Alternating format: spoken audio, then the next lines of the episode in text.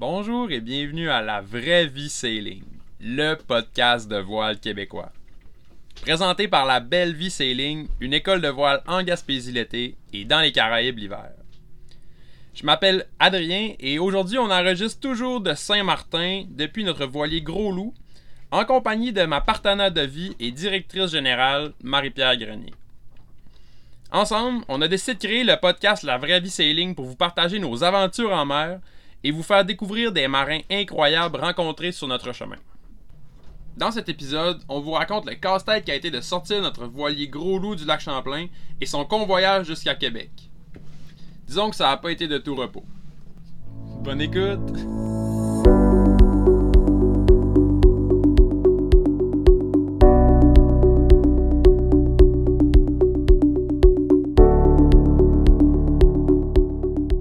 Donc, euh, on a acheté Gros Loup, si on revient un peu dans le temps, on a acheté Gros Loup à l'automne euh, 2018 et euh, on avait prévu la, mi- la mise à l'eau euh, au mois de mai 2019. Donc là, euh, l'objectif c'était de l'apporter jusqu'à Passepébiac en Gaspésie, dans la baie des Chaleurs.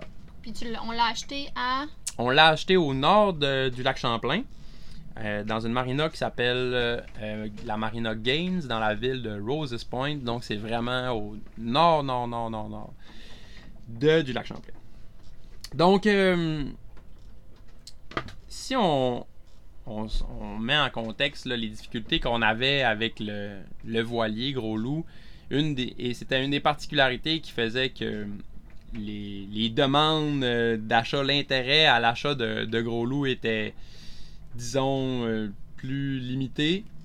C'était son tirant d'eau. Donc, le Gros Loup a un, gigantesque tirant d'eau. Euh, moi, je peux vous dire que j'ai croisé, euh, euh, je vais dire, moins de 5 bateaux dans ma vie, à part les méga voiliers de régate. Moins de 5, je vais dire, bateaux de, croi- de bateaux de plaisanciers qui ont un plus gros tirant d'eau que Gros Loup. On a 8 pieds, 4 pouces de tirant d'eau, ce qui fait en mètre 2 mètres 55. Donc c'est vraiment énorme. Et la particularité de les difficultés que ça apportait, c'était qu'on peut, on peut pas passer par euh, les écluses de Chambly pour se rendre jusqu'au euh, bassin euh, versant du fleuve Saint-Laurent. Donc, il nous restait seulement trois options. Donc, l'option numéro un, c'était de tout simplement euh, démater. Euh, donc, c'est certain que si on veut sortir du lac Champlain, il faut démater. Ça, peu importe par où tu passes, peu importe ton option, il faut que tu démates. Donc, euh, l'option numéro un, c'était vraiment de se rendre jusqu'à New York et de remater là-bas, naviguer le bateau jusque sur la côte est américaine, traverser en Nouvelle-Écosse, euh, Halifax, euh, faire le canal Canso, traverser le golfe Saint-Laurent et se rendre jusqu'en Gaspésie. Ça a été une navigation euh, challengeante, mais faisable pour. euh, c'est sûr qu'on était au printemps, donc il faisait encore assez froid. Euh, ça aurait été une bonne semaine, là, minimum une semaine de voile, peut-être deux.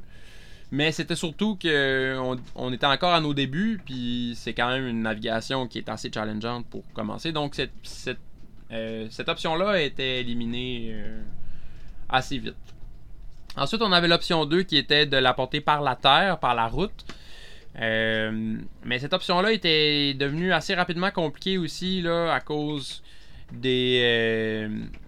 Ben, un, la difficulté d'approche des transporteurs, c'était vraiment pas tous les transporteurs qui étaient.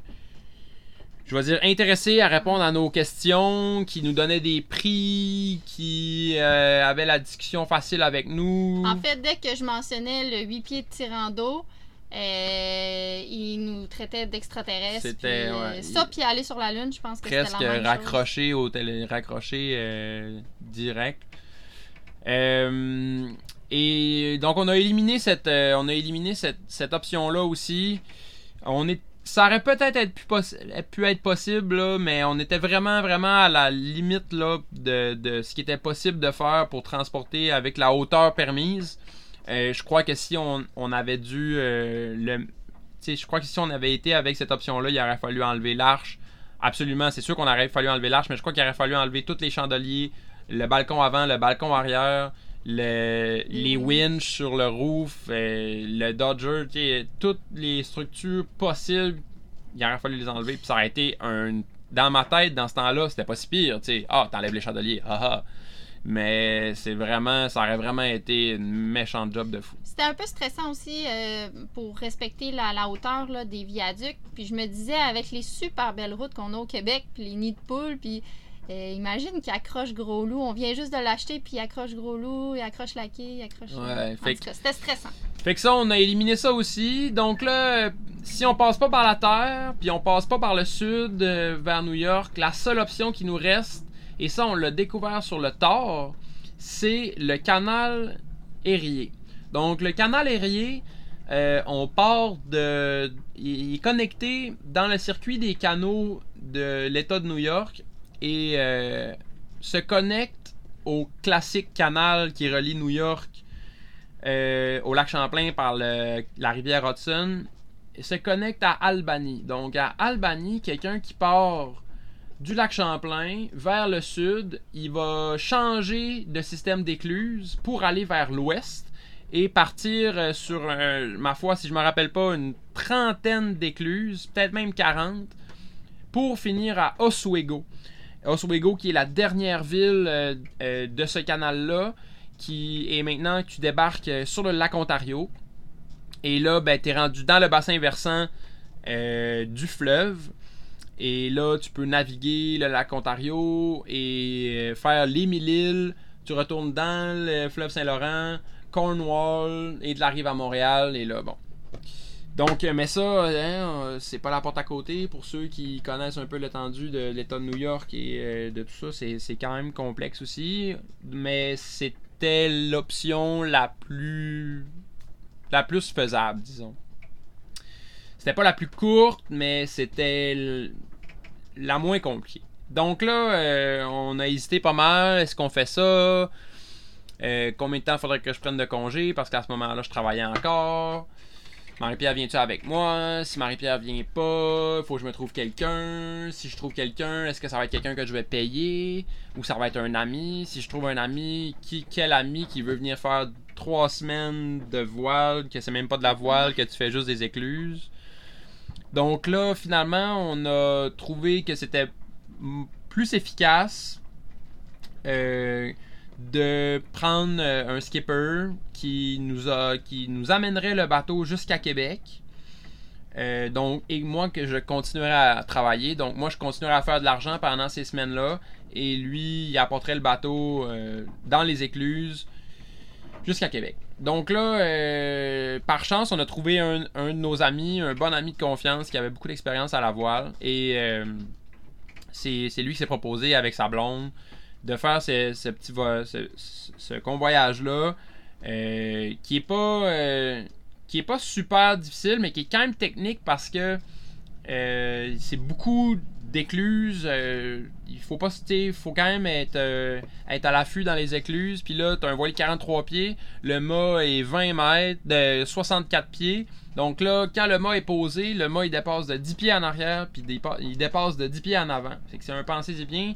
Naviguer ça, il faut quand même que tu sois bon à moteur. Hein, on n'a pas de propulseur d'é- d'é- d'étrave. En plus, En on n'a pas de propulseur d'étrave. Donc, habile. faut vraiment être habile.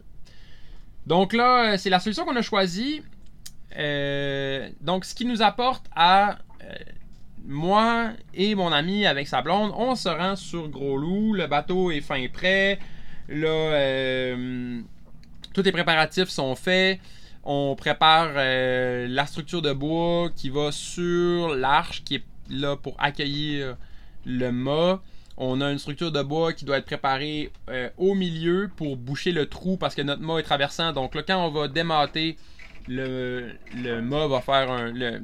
va avoir un trou en fait dans le pont. Il va falloir comme boucher.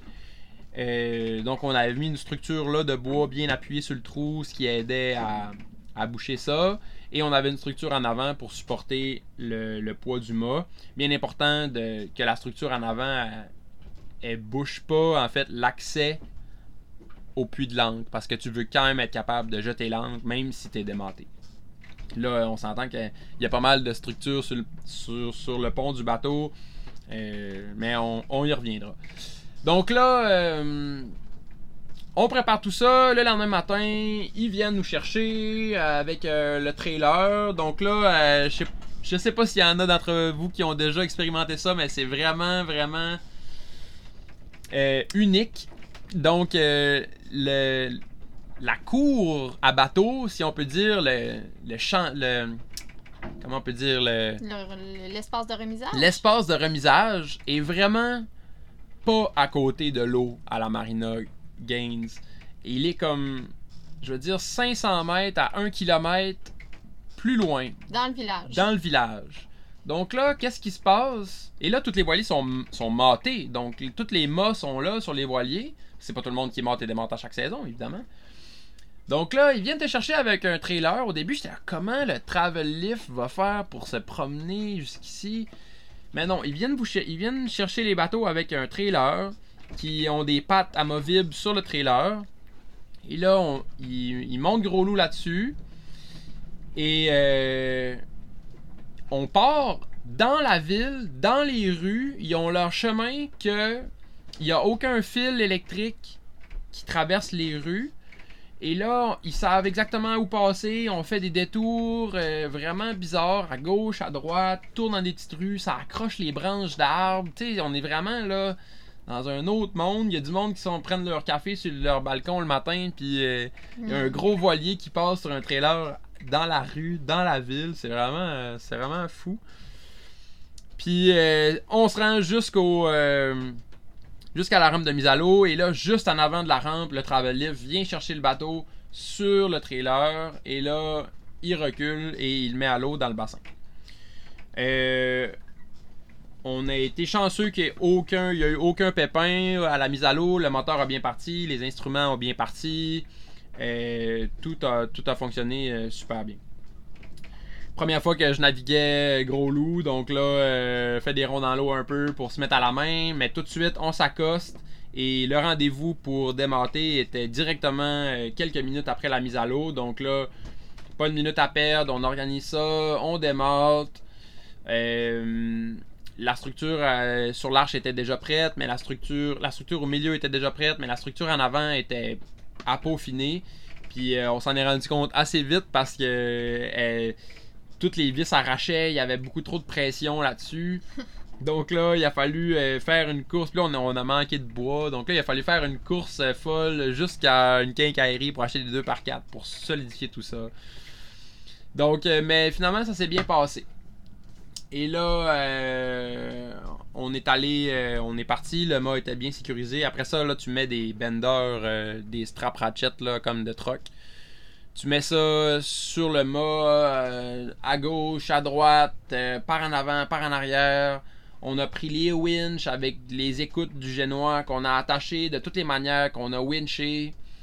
Euh, parce que tu veux être capable de reprendre. C'était cool d'utiliser les winch parce que si le mât il se déplace un peu, mettons, sur tribord ou un peu sur bâbord, donc là il y, a un, il y a un côté qui se tend, mais il y a un côté qui se.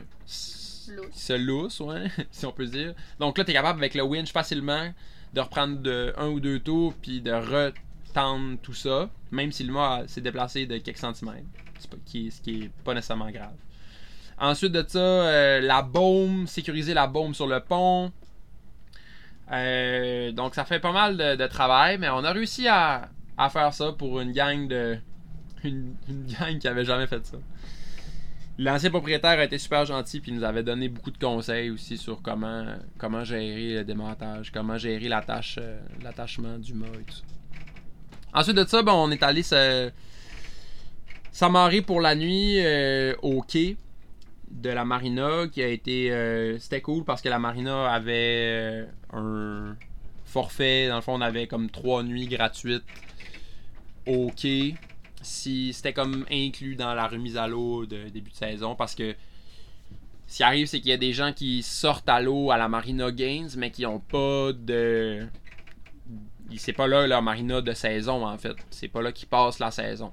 Donc là eux, ça leur permet de se tourner de bord, de mettre le bateau à l'eau, puis de préparer tout ce qu'ils ont à faire pour s'en aller éventuellement à l'autre marina ou ou, euh, Leur port d'attache. ou, la- ou la- leur port d'attache pour l'été. Donc là, ça c'était cool. On avait trois jours.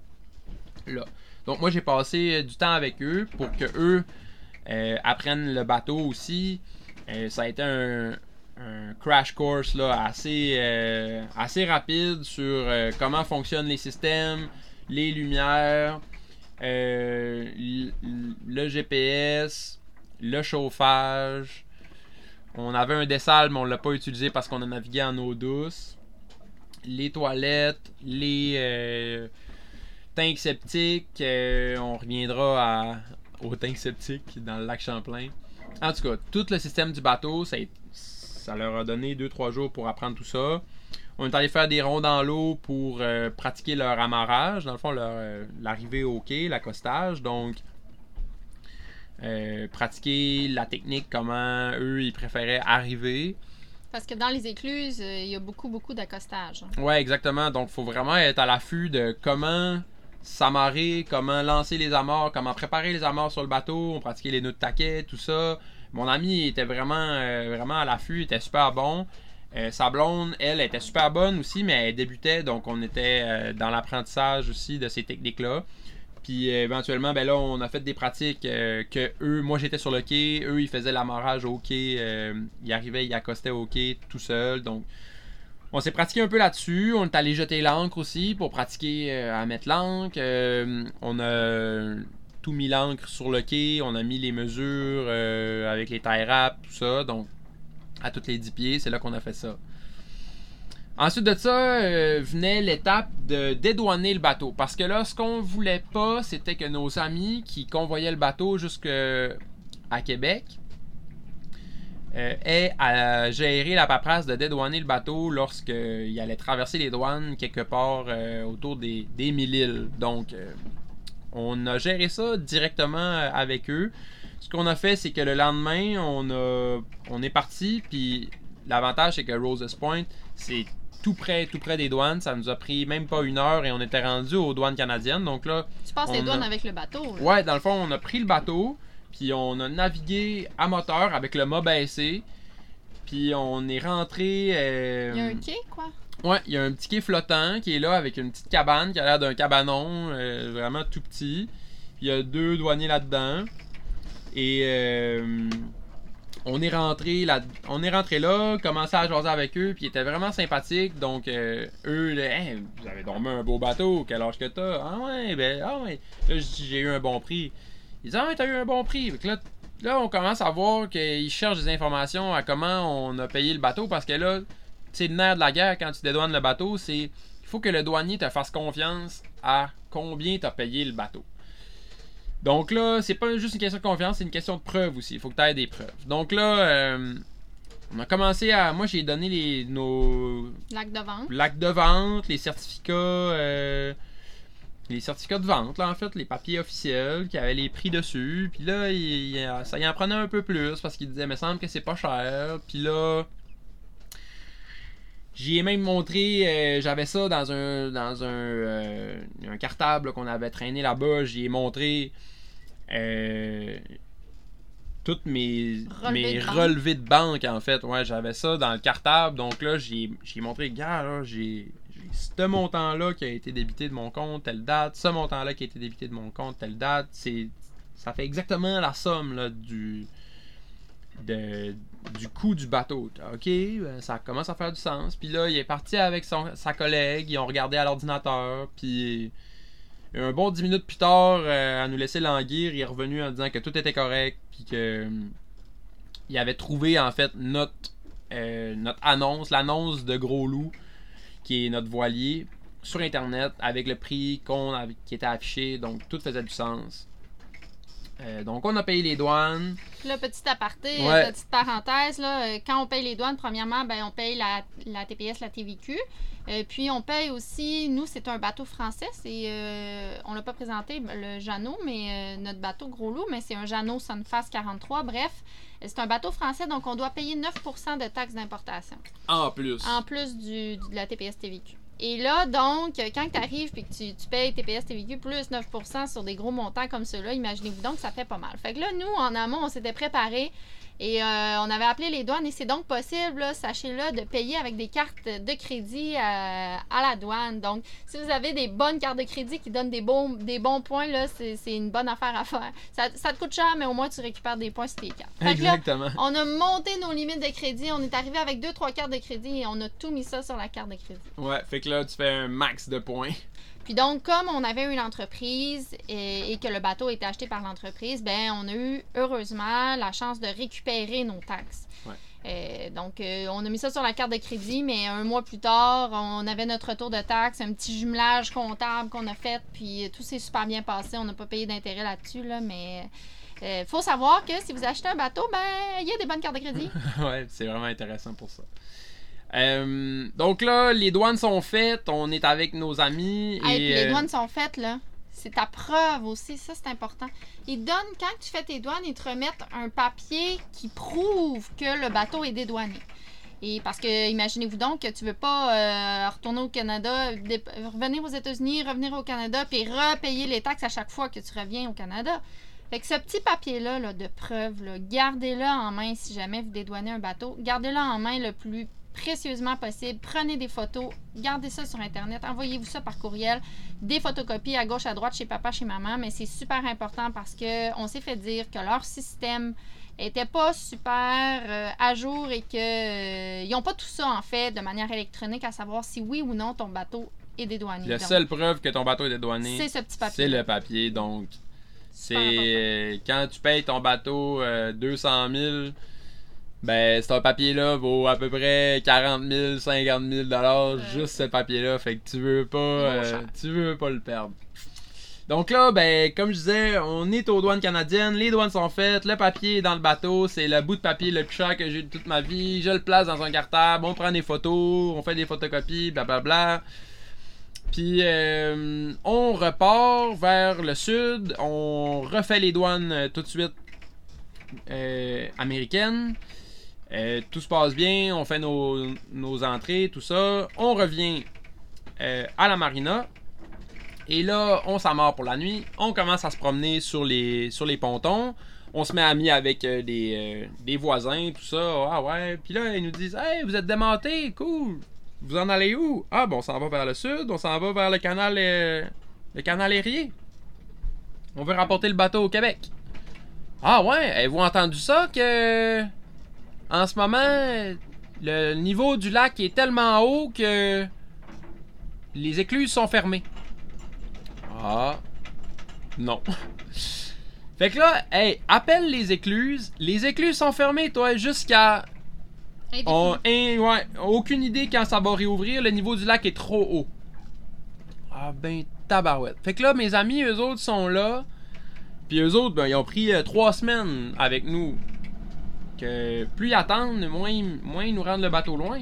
Là, on avait le plan initial, c'était que eux, dans le fond, les deux choses qui pouvaient être touchées pour eux, qu'on voulait éliminer, c'était les douanes avec le, les taxes à payer.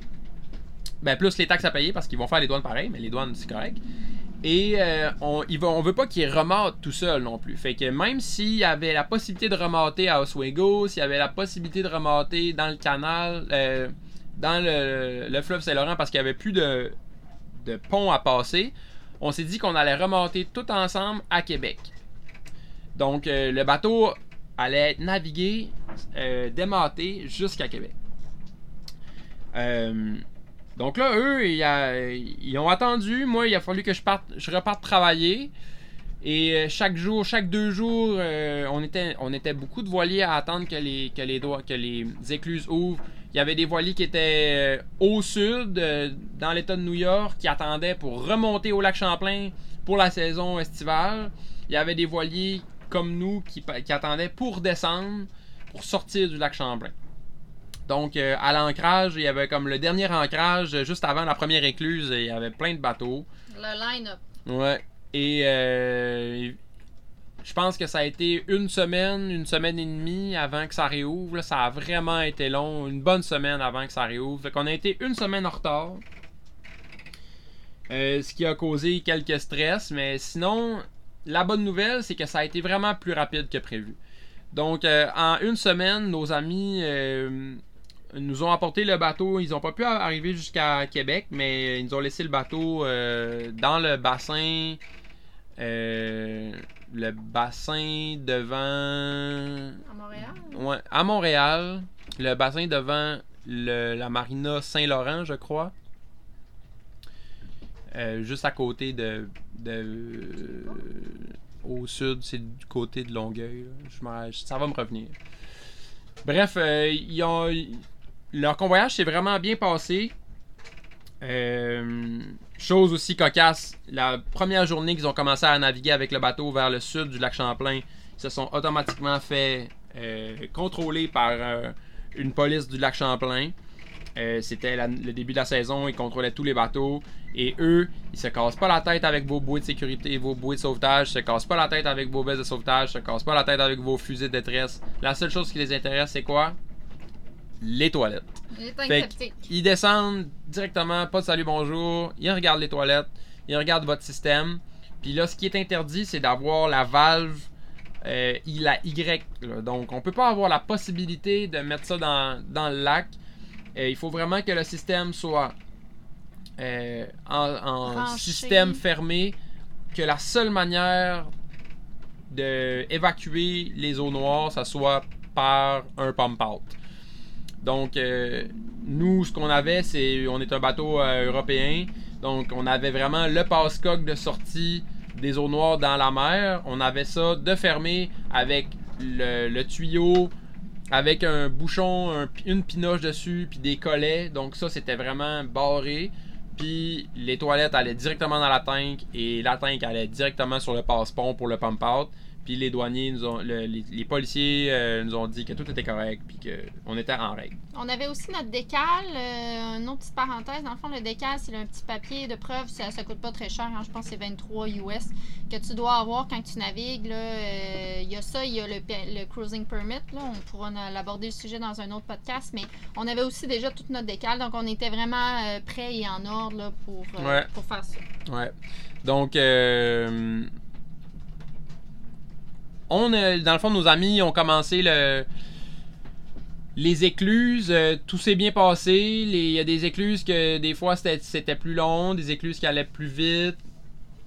Euh, rendu à Oswego, je me rappelle qu'il il y, y avait euh, un gros coup de vent qui soufflait sur le lac Ontario. Il a fallu qu'il soit arrêté une journée parce que euh, il y avait un gros vent d'ouest, puis Oswego, c'est à l'est, à l'extrémité est.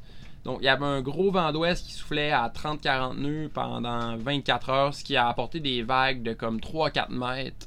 C'était à ce moment-là qu'il a accroché un peu dans le fond. Non. C'était de la glaise, là, par exemple. C'était pas grave, mais... Non, c'était vraiment dans les écluses. euh, Dans les écluses, à un moment donné, euh, l'eau. Dans le fond, les, les systèmes d'écluses sont normés. euh, eux autres, normalement, ils, ils t'assurent 12 pieds d'eau partout. Mais il y a des places qu'il y avait seulement 7 pieds, euh, 8 pieds. Donc là, euh, ils sentaient qu'ils graffignaient la, la vase du fond. Là. euh, il a fallu des fois qu'ils appellent pour faire. de- pour demander de, de faire lever l'eau euh, dans, les, dans le bassin parce que il était dans la vase. Toute qu'une aventure. Ouais. Euh, donc, ouais, il a fallu qu'ils attendent à Oswego parce qu'il y avait de la grosse mer dans le lac. Et euh, tu veux clairement pas prendre du gros temps. euh, même pas un mètre de vague, c'est trop. Tu veux pas euh, faire de la, de la vague quand t'es démonté. euh, tu vas perdre le mât dans l'eau. Je veux dire, il faut vraiment que l'eau soit calme.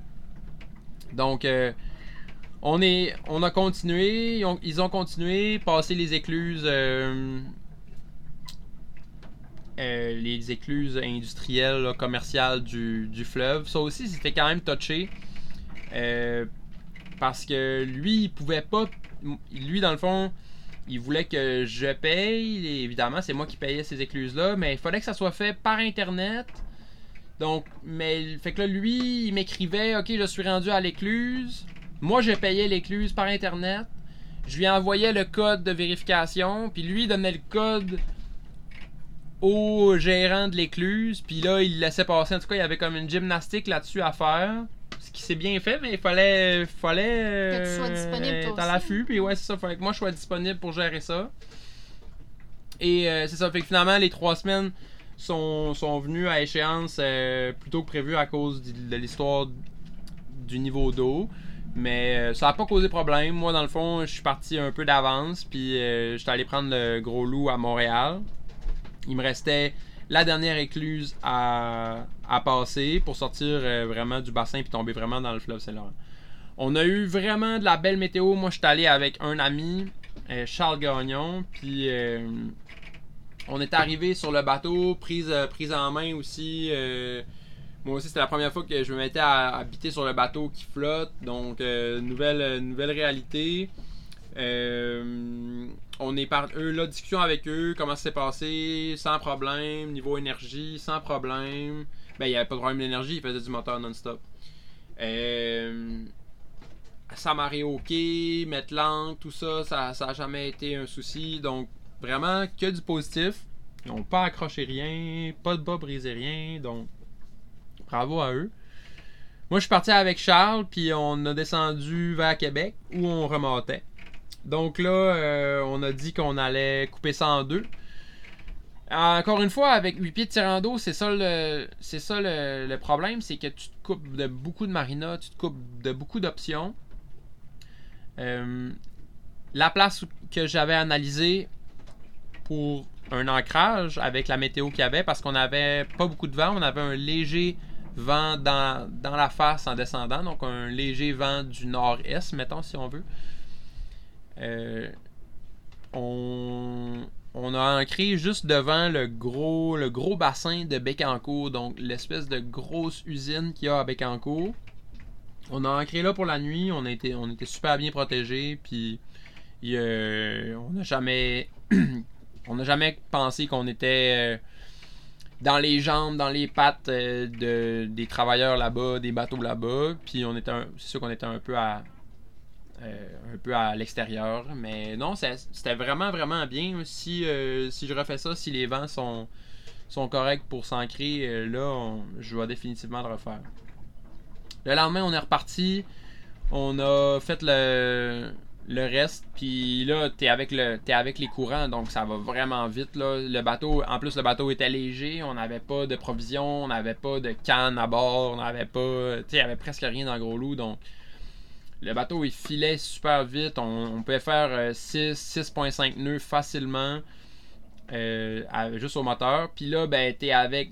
Puis on est au mois de mai. Donc, le fleuve, il coule. Il coule fort.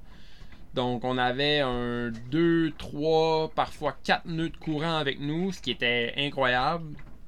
Donc, on a fait ça vraiment vite. On est parti. euh, on est parti de Bécancourt le matin, autour de 7h le matin, aux petites lueurs, parce que c'est la première fois que je faisais ça, donc je savais pas trop combien de temps ça allait prendre. Puis on est arrivé là euh, en plein après-midi, on aurait vraiment pu partir plus tard. Ça s'est vraiment bien fait. Dans le fond, on s'est timé aussi avec les marées pour arriver à Québec là, avec la pleine marée baissante. Donc, euh, euh, on a passé en dessous des ponts, je pense qu'on faisait. euh, 11 nœuds, 11 nœuds GPS sur le fond, ça c'est fou.